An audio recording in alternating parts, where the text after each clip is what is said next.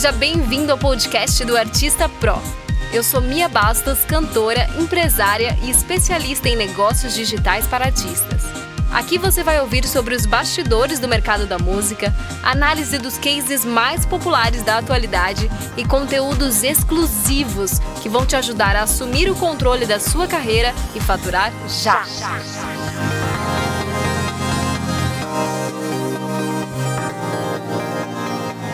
Fala galera, hoje eu tô aqui com Gil Daga, ele que é can... cantor não, olha aí, músico, produtor, compositor, cantor já era demais, você canta também, Gil? Não, não canto não. Não canta, não é né? É. Músico, compositor, produtor, e foi aí durante 15 anos um dos braços direitos aí do Midas Studio, né, do Rick Banadil. Conta aí pra eu gente também. como é que foi, né? Você acabou de me contar que você tá agora na... Você tá, você tá com esse home studio em casa, é isso?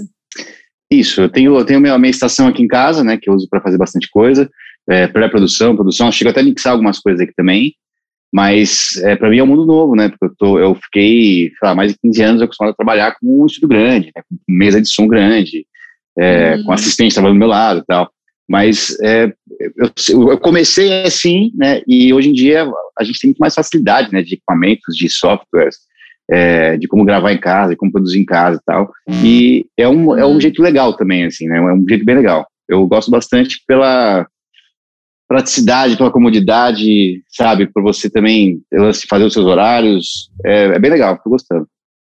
E Gil, é, como é que foi esse momento para você? Foi exatamente no momento de, de pandemia, né?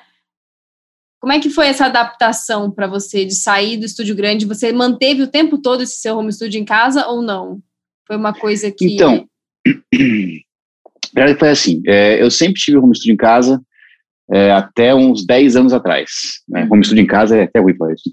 É, eu sempre tive home studio até uns 10 anos atrás. É porque tem gente que faz um estúdio pequenininho, às vezes no escritório, né? Tipo, você chama de home é. estúdio. Ah, é só de caseiro, não tem muita preparação acústica, né? Só fora de casa, uhum. né? Mas ainda... É, mas eu, eu deixei de ter home studio depois, é, quando eu comecei a ter uma rotina de trabalho muito pesada, assim, com, com a gravadora, com, com o Midas, e de eu chegar em casa e ainda querer trabalhar um pouco mais, sabe? Ainda querer uhum. mexer nos projetos e tal. Eu vi que estava começando a mexer um pouco a minha cabeça, assim, falei, não, quer saber? Chega, vou trabalhar no, no estúdio, no horário comercial, cheguei em casa, eu quero fazer outras coisas, quero ler um livro, ver um filme, qualquer coisa assim. E fiquei, acho que uns, uns 10 anos sem, assim, sem ter nada em casa para trabalhar com música, assim, para produzir nada disso. E para mim foi um baque quando começou a pandemia, a falta que me fez, porque é, a gente começou lá no, no Midas a, a, fazer assim, meu, o seguinte, vamos começar a produzir em casa e a gente finaliza aqui no Midas porque não, não dá para juntar mais a galera, né? Começou a pandemia, foi sério, o negócio tá sério o negócio. Então a gente tentou fazer a, de a forma mais segura possível. E eu não tinha equipamento em casa. Então aí eu vi que eu estava completamente dependente de uma estrutura que não era minha. Né? E sendo uhum. que você ter um, um, uma estação na sua casa para você trabalhar assim é super simples hoje, barato e faz muita diferença. E, e, você pode adiantar muita coisa. Então, quando começou a pandemia, que tive esse choque, falei, não, eu preciso ter de novo, né? Preciso ter novamente para é, começar. Pode ser um projeto para outras pessoas, pode ser algum projeto para mim, algum, enfim, qualquer tipo de trabalho para eu começar a fazer na minha casa, eu não depender de ir em nenhum local para uhum. trabalhar, né? Então eu posso trabalhar agora em casa de boa. O que, que você Pode tem falar. na tua estação aí?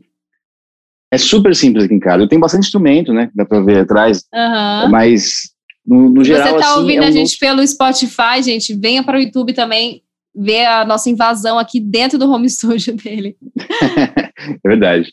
Mas é, é muito simples. Eu tenho, uma, eu tenho uma placa da, da, da Foxrite, a 4 ah, eu também. Scarlett. Eu também tô com é uma. Muito boa. Cara, é, o custo-benefício eu sempre aconselho para quem está é, montando o seu estúdio em casa, não quer investir muito ainda, não pode investir muito. E custo-benefício também é uma das melhores. Tem um notebook é, e tem um, um, par de monitores que estão aqui também. É basicamente isso. Eu, eu, uso basicamente isso assim. Como hoje em dia tem muita coisa que você usa de instrumentos é, virtuais, tal, você não precisa de muita, muito hardware, né? Você precisa usar muita coisa de software. É, eu tenho então, vários. Esses aqui, ó. Eu tô vendo ali, ó. Ah, as controladoras aí. Controladoras. Innovation, essa aí? Esse daqui é, é o Akai MPK Mini. Ah, o Akai, tá. Legal, é, é bom demais. Então, eu ainda não aprendi a configurar ah, exatamente todos os botões, entende? Eu uso mais o.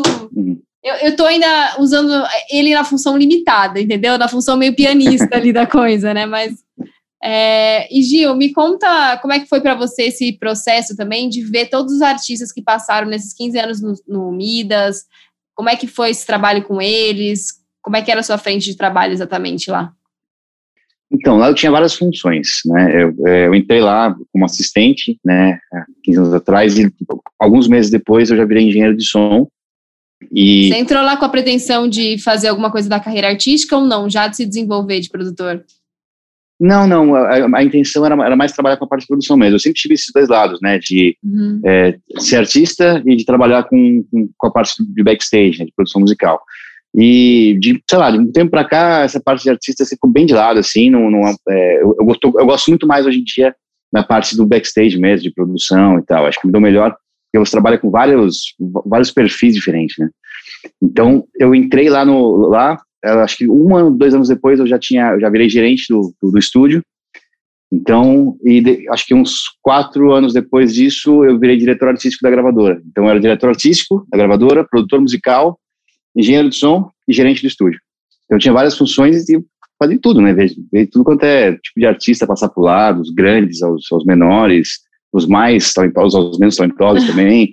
É, e foi um aprendizado assim gigantesco, né? Porque não foi só a parte de de, de música, de produção musical que eu, que eu fazia lá, era parte de business também, né?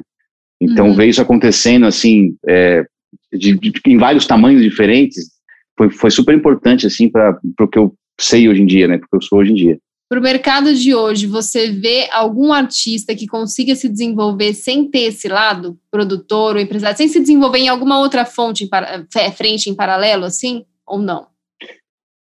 Olha, eu acho o seguinte, eu acho, eu acho super importante o artista conhecer um pouco sobre business, uhum. mas eu acho que chega uma hora que chega no teto do que ele consegue fazer, senão ele consegue, ele começa a fazer várias funções ao mesmo tempo e nenhuma ele faz bem feito.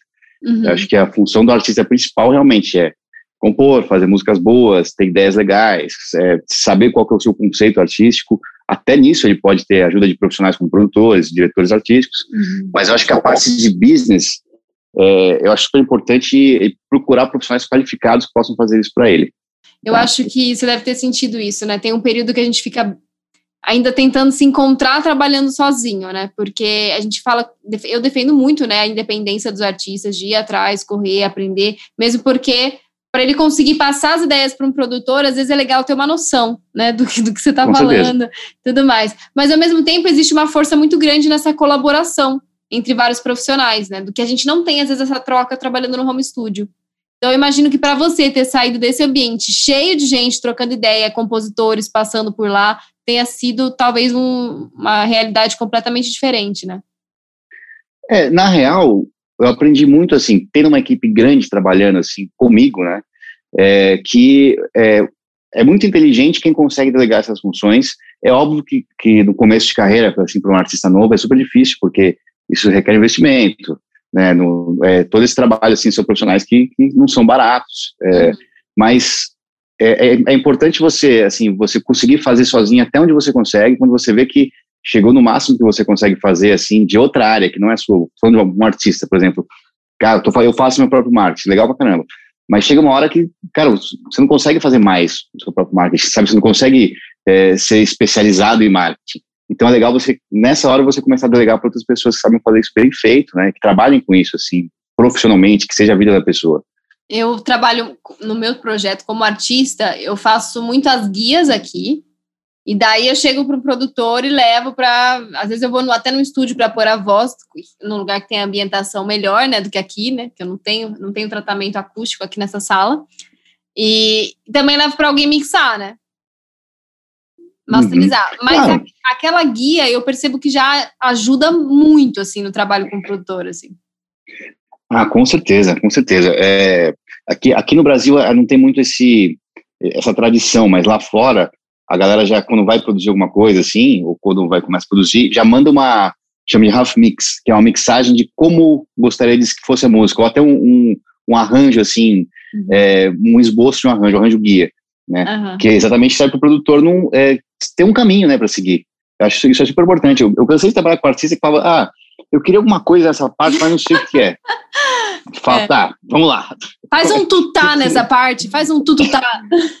se fizer isso já ajuda bastante, mas às vezes nem isso, sabe? Não sabe se quer uma virada, se quer que entre um refrão, não sabe nada, né? Então é, é uhum. difícil trabalhar com gente que não sabe explicar o que quer. Por isso que eu acho importante, assim, que, que estude um pouco, né, de, uhum. sobre, sobre é, produção musical, sobre arranjo. Você não precisa ser um perito nisso, mas entenda para você conseguir conversar com os profissionais que estão trabalhando com você. E para quem tem esse perfil igual o seu, de artista produtor, né? Tem muitos artistas hoje no mercado que estão botando a mão na massa realmente nessa parte de produção. Qual que, quais são os primeiros passos para esse cara aí se desenvolver? Você foi para um, um, estúdio grande e teve lá, digamos uhum. que um apoio, uma galera mentorando ali. E tem a galera que também é, é mais autodidata. Qual, como é que você acha que funciona melhor? Qual, quais seriam os primeiros passos aí? Olha, quando, quando eu entrei no estúdio grande, eu já tinha trabalhado acho, quase uns oito anos, assim, em tudo quanto é estúdio que você imaginar em São Paulo, né? Ah, você já então, entrou preparado. É, eu já entrei, eu já entrei tendo, é, como produtor, eu já era produtor, mas eu entrava como assistente para saber que lá era uma, era uma empresa e tal, para eu crescer bastante, né? Então eu fui pensando realmente em fazer carreira lá dentro. É, eu mas o, momento o que eu de ir para um estúdio grande realmente é depois que você já está um pouco mais calejado, né? É, tem que ser, porque, por exemplo, no Midas, um assistente, para conseguir trabalhar lá, ele tem que ser um puta técnico fodido em qualquer outro estúdio. Né? Ele tem que ter muito conhecimento para entrar lá, porque é, é, tem, que ter, tem que ter experiência, na verdade. Porque você trabalha com, com artistas, trabalha com egos, trabalha com. É, é diferente você trabalhar na sua casa, sozinho, fazendo do jeito que você quer, sabe? É muito diferente com, com trabalhar com outros artistas, principalmente com artistas que já, já têm um nome é, maior no mercado, né? Uhum. E só respondendo a sua pergunta, o que, o que eu aconselho, assim, se você se você é artista e você quer se produzir, a primeira coisa é estuda, estuda muito, porque são duas profissões diferentes. É, você ser artista, ser um bom artista já é muito difícil, é uma coisa. Você ser um bom produtor também é muito difícil, é outra coisa. São duas profissões totalmente diferentes. Né? Um produtor ele tem que conhecer de equipamento, ele tem que conhecer de arranjo. É, se você quer fazer isso sozinho, principalmente, né, se você quer se produzir, assim, tocar os instrumentos mesmo, eu te aconselho a estudar muito música, é, não para você virar um exímio instrumentista, mas para você saber como é que qual é a função do piano, no arranjo, qual é a função da guitarra, qual é a função do baixo, é, como é que você pode é, é passar uma sensação gostosa, um, um, sentimento bom com o arranjo, não só com a letra, com a, com, com a melodia da voz.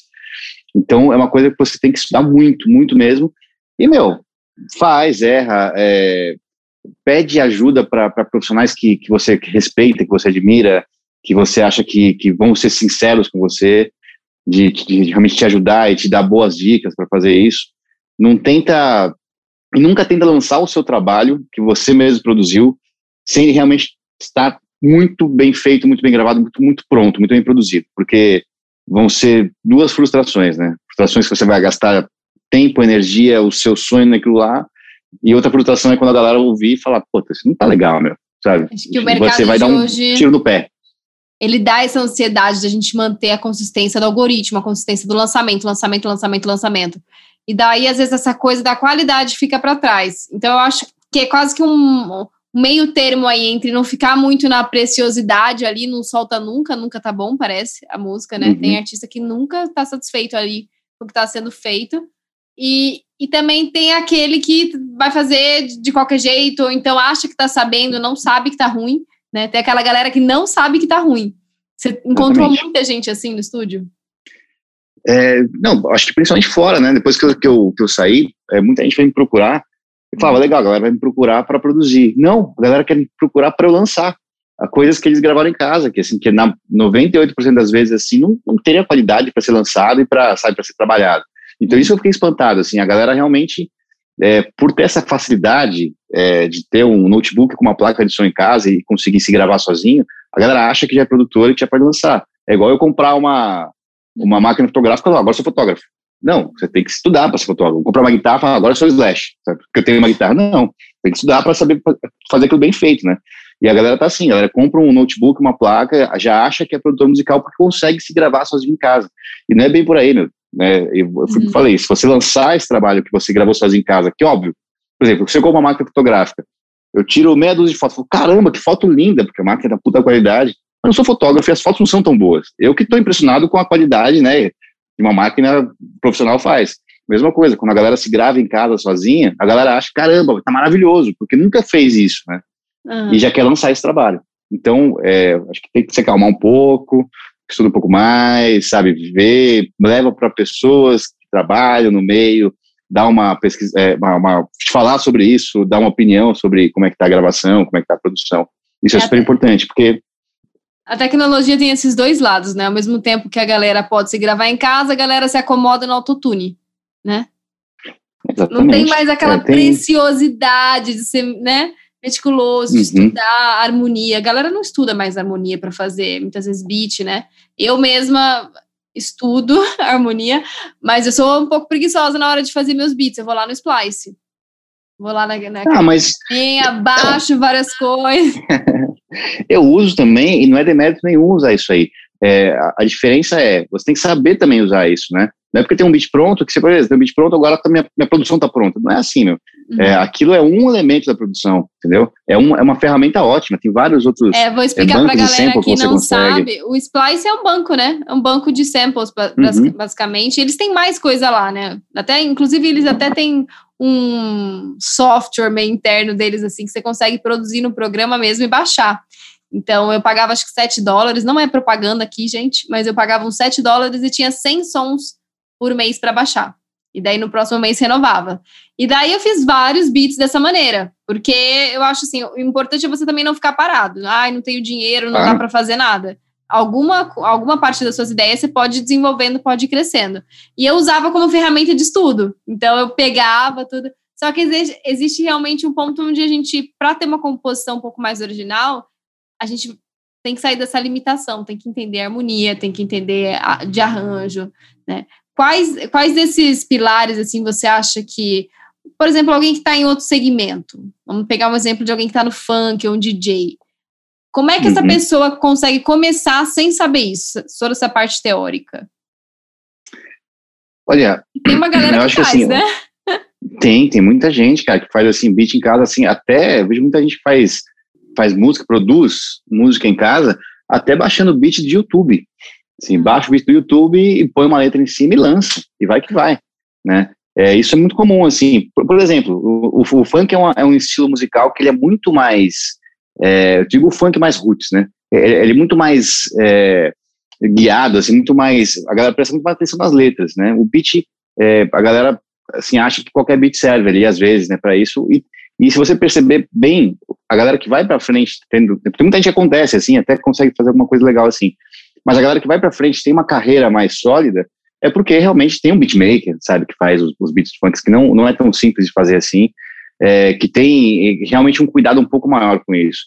É, você pode até aparecer nesse formato assim, se virando, fazendo, pegando é, beat de YouTube e gravando voz uhum. em cima no celular mesmo, não tem problema, você se virou. Se, se o conteúdo for bom do, da, da sua música, é, se a ideia for boa, se a sacada for boa, você vai ter pessoas que vão gostar daquilo, independente da qualidade da gravação. Quem liga para a qualidade da gravação é a gente que trabalha com isso. Né? É, é, isso é um ponto a galera geral não liga muito. Isso é um ponto chave. Eu estava falando com um amigo meu e eu falava assim: meu, vamos arrumar isso aqui na mix, vamos arrumar esse detalhe. Ele falou: Mia, isso daí já é ego. Ele falou para mim, porque a galera vai escutar isso aqui no celular, entendeu? Não vai aparecer isso que você está querendo que eu arrume. Né, tá aparecendo porque a gente está aqui no estúdio, é, vendo nessas caixas boa, tudo mais, né? Não vai aparecer isso. Você acha que se perdeu? Já, já, chegou, já chegamos nesse momento em que essa preciosidade da mix se perdeu ou não? Não, não acho não. Eu acho que eu ainda sou old school. Eu, imagina, a minha vida é, é música desde os meus oito anos de idade, quando comecei a tocar, comecei a trabalhar com música nos 14 anos. Então, eu tenho o maior respeito pela música, assim, de verdade. Assim. Eu não, não tenho esse lance não de, ah, essa galera ouvindo no celular, tô nem aí sabe? Eu quero que, assim, que, que quem ouça as, as, produções que eu faço, as mixagens que eu faço, assim, que fala, caralho, meu, tá animal, sabe? tá uma puta mix legal. Você, é, é, dá, dá para perceber que foi feito com carinho. Eu quero que as pessoas percebam isso e eu acho que é o mínimo que eu tenho que fazer. Tudo que eu tenho é por causa de música. Então eu tenho que respeitar a música também, uhum. sabe? E eu acho que isso é importante. Não tem problema com ouvir no celular, que vão ouvir numa caixinha Bluetooth desse tamanho, não tem problema. Não tem problema. Show. E você hoje faz todo o seu processo de mix master aí no seu home studio totalmente digital? Você tem algum equipamento também para master ou não? Se você resolve então, master, bem aí. Master eu costumo terceirizar, eu não, eu não sou muito fã de fazer aqui não. Né? Se precisar, eu faço, mas não é um, um processo que eu que eu, eu me considere muito Por que, que ninguém gosta de master, gente? É difícil encontrar, né, produtor que, que curta. Ah, Falei com sei. o Jam aqui no podcast, ele também falou, olha, minha terceirizo, mix, master. Não, falei, mix eu adoro fazer. Mix eu adoro fazer. Master não é muito minha praia, não. Assim, não, eu, eu prefiro deixar com pessoas que entendem que tem até. Porque acho que master também depende um pouco mais de equipamento, né? E fa- faz Vamos diferença. explicar pra assim, se você galera, então, o que, que, é essa, que, que é essa roupagem aí que a gente faz na música depois que ela tá produzida. Vamos lá. Por exemplo, é, você gravou a sua música. Você tem lá 48 canais de, de instrumentos para você mexer nos, nos volumes, timbrar canal por canal. Cada canal, por exemplo, a bateria tem 12 canais. O canal 1 é o boom, só o boom. O canal 2 é o microfone de cima da caixa. O canal 3 é o microfone de baixo da caixa. O canal 4 é só o chimbal. E assim vai. Aí vai ter o canal de guitarra, outra guitarra, violão, enfim, é, beats, vai ter bumbo eletrônico, vai ter 48 canais. É, a mixagem o que, que é? Você tratar canal por canal, som por som, para você ter, e tanto de timbre quanto de volume. Você fazer o, o equilíbrio dos volumes e o equilíbrio dos timbres da- das frequências todas. Pegar esses 48 canais e transformar em dois. Então, esses dois canais o que, que é? É o L e o R, que a gente ouve no fone e o que a gente ouve nas caixas. Lado esquerdo e lado direito. Tem os dois canais. Isso é mixagem, tá? É uma parte mais artística. A masterização, você pega esses dois canais, essas duas tracks, e você trata só esses dois canais. Também, compressão, frequências, tira, tá muito grave, diminui um pouco do grave, tá faltando agudo, você põe um pouquinho mais, tá muito baixo, você consegue aumentar um pouquinho o volume, comprimir um pouco mais. É o tratamento final, que é o que a gente ouve da- no Spotify, por exemplo, no CD, no vinil, na, na fita cassete, que a gente ouvia, o que a gente ouve é o som já masterizado, o som pronto. É a última, a última etapa da produção musical é a masterização. Tá, isso para deixar claro, assim. Posso fazer mais pergunta de master? Sei que tu não é da Pô, área. mete bronca. Mas por que Imagina. que, por que que muda? Ai, é, nova masterização agora para o iTunes, nova masterização para formato podcast, nova, tipo, o que que muda nessa master? mudou principalmente foi mais para digital, né? É, porque muda pelo formato, por exemplo, quando você masterizar para vinil, de masterização para vinil. O vinil, se você tivesse é, muito grave no vinil, o vinil o que, que são? são? É um disco né, de acetato com vários sucos. Sucos o que é? Tipo, umas, umas rachadurazinhas assim no meio. Se eu estivesse muito grave, como a onda é muito, muito larga, ah, o vinil ele varava de um suco para o outro, então pulava a agulha. Então você tinha que fazer uma masterização é, para aquele formato físico onde era reproduzido. Essa é uma, uma masterização. Tinha, ah, depois veio o, CD. O CD ele tinha muito mais qualidade. Então você conseguia masterizar com mais grave, com mais agudo, com mais qualidade, com tudo melhor. Assim. Aí que aconteceu? Piorou tudo. Tudo virou MP3. É que a qualidade é muito mais comprimida do que do CD. Então você tem que masterizar com uma qualidade que você, que quando você diminui a qualidade para MP3, que não vai distorcer o som, que não vai ficar baixo, que não vai ficar saturado. Então, é, é, depende, é, a masterização, na verdade, foi feita para cada formato. Muda a cada formato de, de mídia que você consome a sua música. Deu para entender? e por que que- não deu? Foi uma ótima explicação. E por que que a galera às vezes é, é, faz isso no equipamento, tá? Não no digital? Porque tem alguns programas que eu fico pensando, será que é tão bom quanto? Porque é, é, são programas, eu não esqueci o nome agora, acho que é Lender, alguma coisa assim, que você paga o programa e ele masteriza. Eu masterizava meu show assim. Então eu terminava de produzir, fazia aqui as, as trackzinhas, as montagens dos shows, e daí eu subia nesse site e ele me mandava de volta com a master. Mas esse site era uma pessoa que fazia, eu já cheguei a ver alguns sites que faziam isso Olha, não, automaticamente. não, é, não sei se era automático, acho que era automaticamente, você escolhia algumas masterizações. Isso no mercado que a gente está hoje, completamente digital. Você acha que funciona ou não? Olha, é, eu considero também a masterização um processo artístico, né? Uhum. é, da, da, da, produção. Uma, uma das etapas da produção que também é um processo artístico. Se você faz isso, tipo, é, mandando só para um, um, um, um site, que é um software que analisa, ah, tá faltando isso, tá faltando isso e tá sobrando isso. Aí o que, o que falta, ele coloca, o que sobra ele tira para ficar meio que num padrãozinho e ficar alto. É, eu acho que você perde um pouco da. Você perde a oportunidade de, de, de, de passar por mais um profissional que vai dar mais um carinho para aquilo lá para ficar o melhor possível. Né? Funciona, tipo, não é que não funciona, A gente funciona. começa a tratar mas- tudo como onda, né? Então, quase que um É. processo físico, assim, né?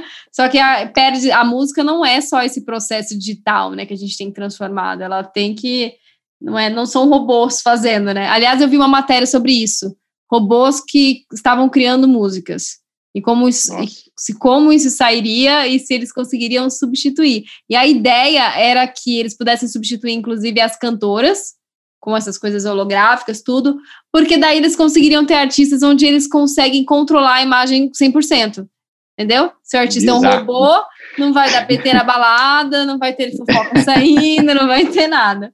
Então, bizarro, ali, bizarro. aliás, você, voltando agora para o assunto, para o lado manager da coisa, vocês tinham lá dentro do estúdio essa parte de gerenciamento de carreira 360, né? Como Isso. é que era lidar com esses artistas de diversos perfis, é, momentos de carreira diferentes também, uns que estavam começando, outros que já estavam grandes no mercado? Como é que era todo esse gerenci feito esse gerenciamento assim na sua parte? Então, é, no caso assim, né, da, da, gravadora que eu trabalhava, eh, tinha esse lance de é, ter essa, esse DNA assim de, de, fazer artistas novos acontecerem, né? Então, é, desde acho que o Rick tem muito essa, essa esse lance de, de, gostar de trabalhar com artistas novos, fazer toda a coisa acontecer e tal, que, é que eu acho super legal isso aí. E aprendi muito com isso, né? Porque você pega negócio desde o embrião ali e desenvolve. E, mas acho que é como qualquer outra gravadora, assim, você tem, se pegar qualquer multinacional, com gravadora grande, tem um casting grande, você tem vários artistas que, é, infelizmente, às vezes eles acham que eles competem entre si, né, por espaço na gravadora, mas não é isso, né, uhum. tem, eles têm que entender que cada um tem o seu momento, que, pô, tem uma hora que um artista tá com o momento, tá no momento melhor da carreira e tá fazendo mais show, tá vendo mais, mais músicas, né, tá tocando mais nas plataformas, né, hoje em dia, assim, antigamente era vender, vendia mais discos, né, Uhum. E tem o momento do artista que está começando a acontecer e precisa desse artista maior também, que às vezes tem um ego que não quer ajudar, e esse artista, sabe, esse artista menor, porque ele acha que vai vai competir, vai tomar um espaço que esse artista grande já tem. Mas existe é, uma, energia, uma... uma energia diferente, né, do produtor com o artista que está começando, né? Acho que tem um gás ali e também uma liberdade de explorar, né? Todas as... O que, que esse artista é? Quem que ele é? Ele chegou agora, como é que a gente vai fazer ele nascer? Né? Eu acho que tem muito Olha, direcionamento que... do produtor nisso. Tem, tem sim, tem uma ajuda grande assim, do produtor, sem dúvida nenhuma. Acho que é um, é um é trabalho em equipe, né? Para fazer tudo, tudo isso acontecer do jeito certo, é uma equipe toda trabalhando. É, o artista tem que entender que ele depende da parte musical, da parte de produção musical. É, o, o, produtor musical tem que entender também que ele precisa de um artista bom para ele trabalhar, para coisa para frente. Então é, cara, é uma máquina que gira. Um depende do outro ali. É uma equipe que realmente o marketing é imprescindível, a produção musical é imprescindível, o artista com ideias boas é imprescindível. Se você se acha assim, não, o produtor só que tem que tomar as, as, decisões, ele que manda, as são dele, é, não interessa o que o artista acha, acho que está errado, acho que é uma, realmente é uma soma de ideias. É óbvio que tem que ter alguém para dar a palavra final, né, para comandar a coisa ali, geralmente ou é o produtor ou é o diretor artístico que faz isso, mas nesses anos que eu trabalhei com, com, com gravadora, e também fora de gravadora também, é, o que eu consegui ver é que os artistas que mais deram certo foram aqueles que já tinham uma, um, uma personalidade forte, eles eram artistas de verdade, não teve que se criar. Os artistas que se criaram dentro de gravadora, que deram certo, que eu vi acontecendo assim, foram pouquíssimos, pouquíssimos mesmo, você deve contar nos dedos de uma mão, assim, quantos que eu vi isso acontecer de verdade, que foi para frente. E os, os outros que deram certo foram projetos da, da gravadora, tipo, por exemplo, uma novela que tem é, uma banda tocando. Aí essa banda vai gravar um disco. Então você, porra, já, tá, já tem, é um projeto gigantesco, já tem TV, já tem gravadora, tem tudo. Então nisso você, isso assim, isso é um projeto da gravadora. Isso, aí, aí você molda o artista do jeito que você quer, mas geralmente é por um período curto de tempo. Os artistas que já chegam com, com, com alma de artista mesmo, sabe, com vontade de fazer a coisa, com amor à música mesmo, são os que eu vi dando certo de verdade, assim, é os que são os, os mais verdadeiros. Por isso que eu falo para vocês que tem um momento certo de estar tá em gravadora, de estar tá em agência, de estar, tá, né? Você tem que fazer um trabalho que é, é teu, entendeu? Ninguém consegue pular teu processo no começo, né?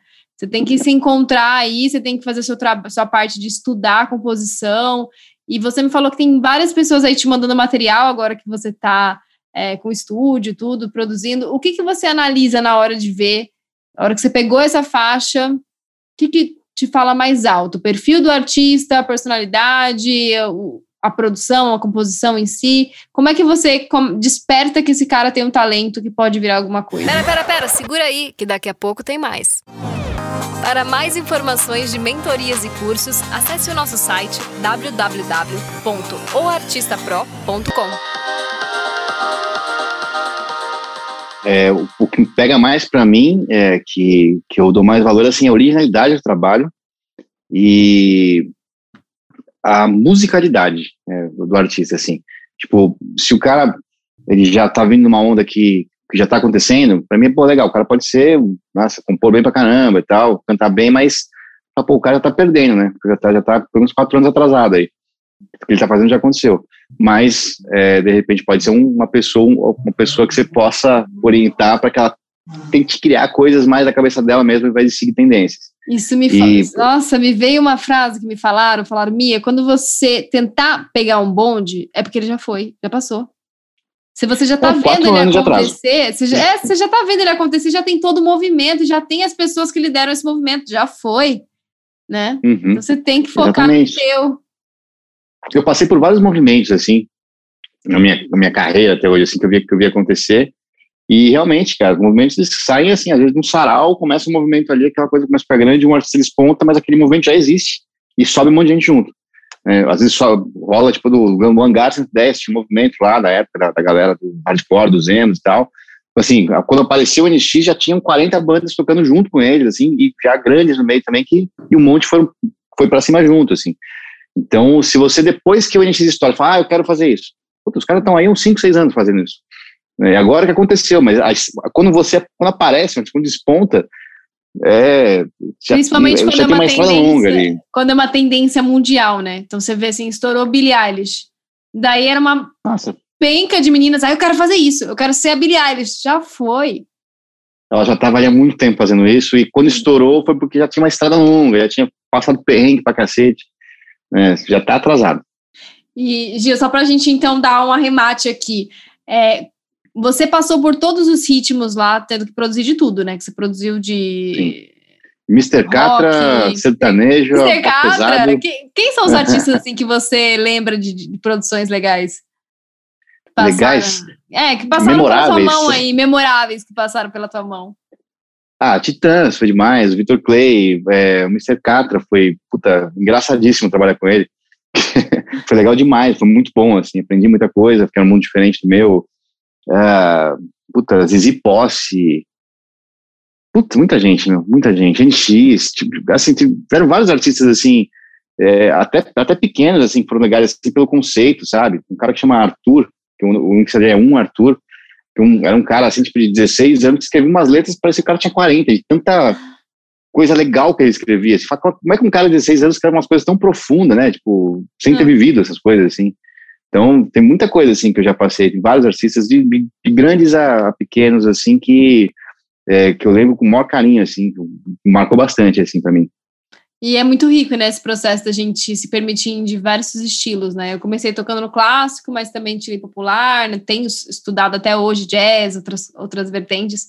Por um produtor, um artista que quer seguir essa vertente do produtor, você, como é, como é que você pode auxiliar ele entrar nesse processo aí de descobrir os ritmos?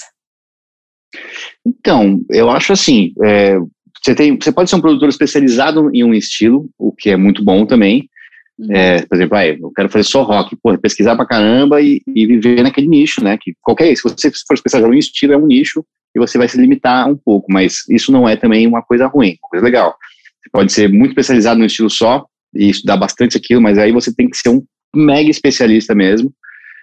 Ou você realmente tem que estudar muito mais e todos os estilos. Pô, pra mim, na minha mão já caiu assim, ah, agora você pintou um disco de samba rock para fazer bora, vamos fazer. Eu fiquei dois, três meses ouvindo só samba rock, pesquisando pra caramba de tudo quanto é artista diferente, do começo samba rock até o que tá acontecendo agora, ver como é que tá o mercado para tentar fazer o melhor possível, né? E, pô, fiz um álbum de samba rock, né? Que foi um desafio legal. Eu cansei de produzir sertanejo, que é uma coisa que eu adoro fazer. É, trabalho com uns músicos muito bons, assim, uma, uma vibe legal pra caramba. Já trabalhei com samba também, com, com pagode, durante dois anos. É, rock eu acho que foi o que eu mais trabalhei na minha vida, assim, então é uma coisa que para mim já, já sai meio automático, assim, não, não tem que passar por esse processo de pesquisa, mas eu acho que o, o que eu também posso aconselhar é, é tenta estudar caso a caso, né? Tipo, tenta se antecipar um pouco, entender um pouco de cada estilo, mas quando pintar assim, ó, beleza, fechou um trabalho agora para você fazer e é de música gospel. Dá uma pesquisada no mercado gospel, vê quais são os principais artistas, vê o que tem é, de em assim em demasia nesse mercado, vê o que está faltando, que é aí que você vai se dar bem, é, e tenta tenta tipo fazer um trabalho de imersão mesmo nesse, no, no mundo desse desse gospel até você realmente se sentir um cara que entende disso é, para ter propriedade para trabalhar com isso. Antes disso, pede um tempinho, pede, sabe, pesquisa bastante antes de fazer. Senão você vai fazer muito errado. Cansei fala de pegar que tá com a agenda assim. ocupada, fala que tá com a agenda é. ocupada, e na verdade ah. você tá lá ralando. Eu, eu, eu tava no banho. Eu admiro muito essa galera que fala assim, não, eu faço, eu faço, eu faço. E daí a hora que fecha o trabalho, uma galera fala, ai meu Deus, deixa eu estudar agora, porque eu vendi que eu faço e não faço ainda, né? Mas eu acho que é um processo. Não, uma coisa importante eu também. essa galera. Uma coisa importante também, não, não, não tenha vergonha, assim, é, e nem nenhum medo, nenhum receio de, de pedir ajuda para profissionais que trabalham na área também. É, quando fui trabalhar com samba, assim, eu, eu, contratei um arranjador também, sabe, que trabalhava mais com samba também para me ajudar na produção. É, então, é, é, é, comum isso acontecer. Você não precisa ser sozinho também na produção. Claro que depende muito também da, da verba do trabalho, né? Mas não, não deixa de, de, de chamar os universitários também. Isso vai fazer muita dia, diferença. Porque vai... Hoje em dia está até mais acessível isso, né? Tem um monte de site, uhum. Sound Better é um que você consegue chamar ajuda de compositores, de cantores, né? Tem uma galera lá de consegue. músicos. É, o Sound Better, para quem não conhece, você conhece esse site? Conheço, conheço. É, então, é um site incrível para você encontrar aí alguns profissionais e você consegue achar o estilo, exatamente do estilo que você está procurando, consegue ver os trabalhos que eles já fizeram e fazer muitas coisas em conjuntos. Eu acho muito rico isso de trabalhar cada hora com um produtor e sugando um pouquinho de cada um. E Sem dúvida. Eu, eu recomendo muito também a galera fazer esse trabalho de pesquisa. Sem dúvida, acho que a melhor coisa que tem é tem, também é, meu, além, além de, tipo assim, isso virtualmente também, pô, chama pessoalmente, sabe? Chama o cara para te ajudar na produção, assim, efetivamente. Isso vai fazer diferença, não vai deixar você é, perder o caminho. Por mais que, querendo não, pô, por exemplo, rock. Tem muita gente que eu já vi assim, ah, fui gravar rock no estúdio de um brother meu lá que tá com uma gravar pagode. Tá bom. É, é, não é falta de, de capacidade ou de, é, do, do, do, cara que grava pagode para gravar rock. É falta de pesquisa, né? Os timbres são diferentes, o, o time de bateria é diferente, de baixo é diferente, de guitarra é diferente, o jeito de cantar é diferente, o jeito de mixar é diferente. É, foi igual eu quando caí no samba, eu fiquei, eu fiquei um tempão assim, cara, estudando mesmo, sabe? Com os uhum. caras que manjavam do lado, assim, olhando, aprendendo, até me sentir apto a fazer aquilo bem feito. Incrível.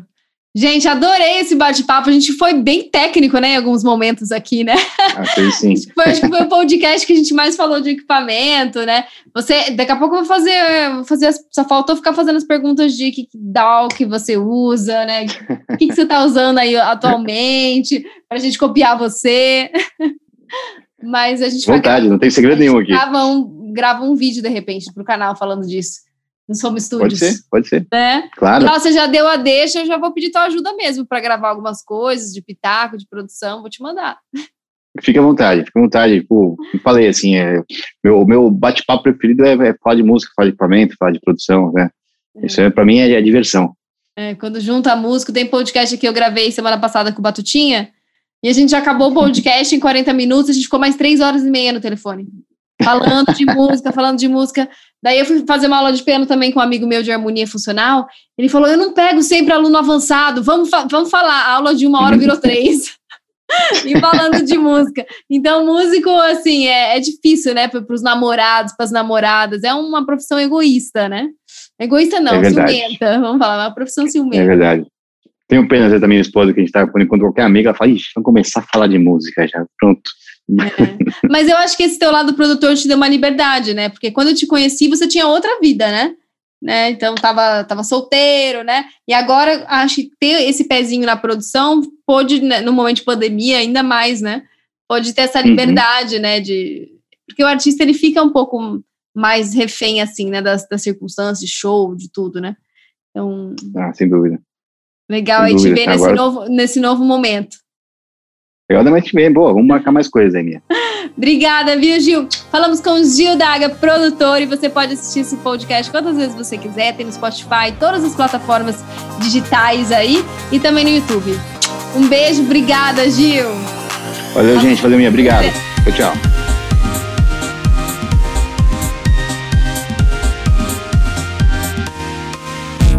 E no próximo episódio, muito mais sobre o mercado da música.